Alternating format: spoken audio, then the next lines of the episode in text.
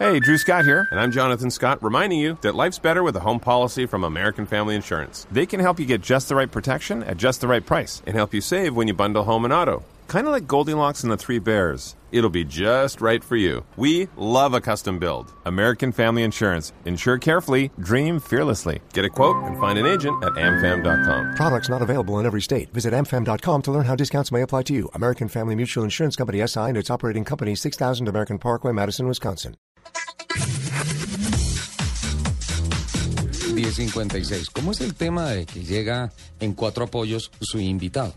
Bueno, mi invitado se llama Juan Esteban Reyes. Eh, tuvo la oportunidad de debutar aquí en Blue Radio hace aproximadamente un mes antes de irse a una expedición Sí. por territorio europeo. Él es piloto de enduro y yo lo mandé bien, por lo menos cuando me despedí estaba andando en sus dos paticas normalmente. Ha llegado aquí en cuatro. En sus dos llanticas. Eso sí, ha llegado aquí en cuatro, eso sí muy bien acompañado, hay que decirlo. Tiene una excelente copiloto. Y bueno, viene cargado de éxitos, de triunfos, porque acaba de ganar la medalla de oro nada más y nada menos que en el Mundial de Enduro que se realizó en Cerdeña, Italia. Juanes trajo la medalla de oro. Un aplauso, Juanes. A ver, señores, un aplauso, quedaron dormidos.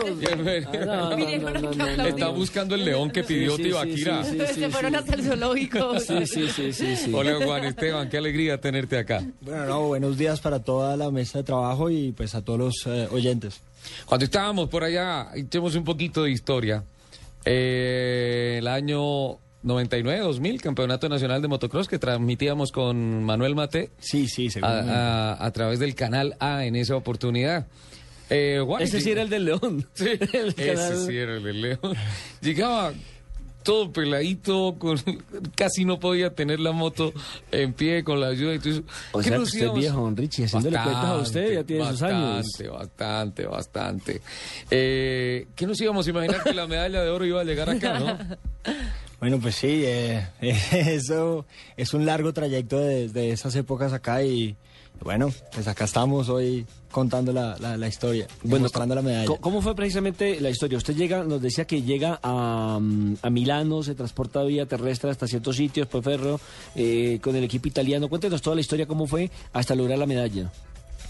Bueno, pues la historia realmente es bastante, bastante apasionante porque realmente 15 días antes de viajar a, a- a Italia no teníamos, no contábamos con los recursos necesarios, entonces pues nos inventamos con, ¿Qué hizo? con, eh, con mi novia, con mi mecánico, con mis hermanos, con mi familia, hicimos como una carrera benéfica para recaudar los fondos ¿Y por, qué, necesarios. ¿Y por qué no nos invitó? Eh, A pues, nosotros esas cosas nos encantan. Y vamos y apoyamos. Bueno, la tendremos en cuenta para la próxima vez porque seguramente necesitaremos eh, del apoyo de los medios de comunicación seguramente para, para el- los próximos años. Ay, yo me sacrifico. ¿Usted sabe que cuenta con nosotros? Bueno, no, muchas gracias por saberlo. Claro. y bueno, nada, después de eso eh, logramos reunir los recursos y viajamos a Italia, a, a la isla de Sardeña. Fue una travesía bastante también particular porque viajamos por eh, en una van, después cogimos un ferry, bueno, hasta que llegamos a la isla y de ahí para allá empezamos a hacer el recorrido porque, como bien saben, el, el enduro no se puede reconocer el, el circuito terreno, antes, no. los terrenos antes, sino solamente se puede caminar y pues son seis días de carrera, son seis especiales diarias. Es imposible caminarlo todo. Eh, no, de hecho, pues las seis especiales diarias sí se tienen que caminar. Entonces es una semana antes, es una, es una caminata, maratón es una maratón. tremenda. Y bueno, logramos eso. Pero perdón, yo dije es imposible, obviamente por los tramos de enlace. pero no, los enlaces, sí, los enlaces no se reconocen, se reconocen las Y especiales. finalmente no cuentan en el puntaje final de la prueba. Eh, si se, se- si se Sí, llega a sí, penalizar. para penalizaciones, Sí, pero no para acumular Los tiempos. tiempos, exacto. Exacto. Pero bueno, cada especial en el mundial son de 10 minutos en moto, eso equivale a unas dos horas y media caminando. Entonces eran seis diarias, entonces era levantarse muy temprano a caminar y acostarse muy tarde a preparar, a seguir eh, preparando toda la carrera. Y bueno, ya los días de carrera, pues nos levantamos a las 6 de la mañana y a las 4 de la tarde no, habíamos, no nos habíamos bajado de la moto. Eran seis horas diarias de, de- de carrera. Fueron muy extenuantes y fueron muy difíciles también porque el hecho de haber viajado como piloto individual a un campeonato mundial me hacía partir en las últimas posiciones de la, Sí. de la clasificación y eso me, me- me obligó a esforzarme mucho a hacer una remontada muy grande. Juanes, tenemos que irnos a las noticias, don Nelson. Obviamente Juanes nos va a acompañar aquí todo el rato.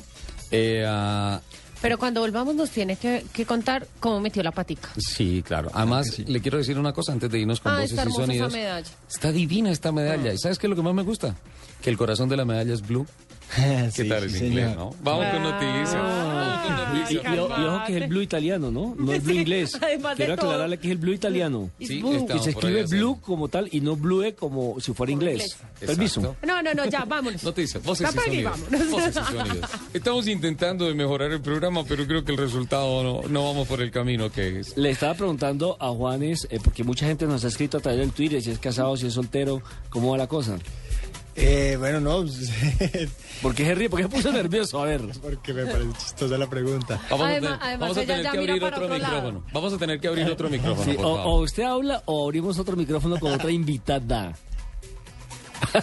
el, hombre, el hombre quedó sin palabras. No, no, no, Le cambio la nada. pregunta. Bueno, eh, ¿la moto cómo hizo? ¿Cómo la confeccionó? ¿La llevó desde acá? ¿La armaron en, en Italia? ¿Cómo fue el proceso para dejar la moto 10 puntos para que pudiera lograr esa medalla de oro que nos acaba de mostrar? Eh, gracias a uno de mis patrocinadores que es Honda, eh, ¿Usted pude lleva integrar. cuántos años con Honda? Lleva... Eh, ya vamos para tres años, Ajá. para tres años con Honda Colombia, y pues no, muy contento. Eh, gracias a ellos eh, pude integrar la, la escudería Honda Italia y ellos me proporcionaron una motocicleta y la asistencia durante los seis días. Yo viajaba solo a esta carrera, entonces fue de gran ayuda y pues creo que no lo hubiera podido haber hecho sin, sin el apoyo y, el- y el- la asistencia de este equipo, ¿no? Entonces la moto fue preparada ya, simplemente yo llegué y la semana de reconocimiento de especiales la, la preparé, estuve un día en el, en el campo de entrenamiento, pues en el circuito de entrenamiento y ya, y, y a correr. ¿Cuántos rivales?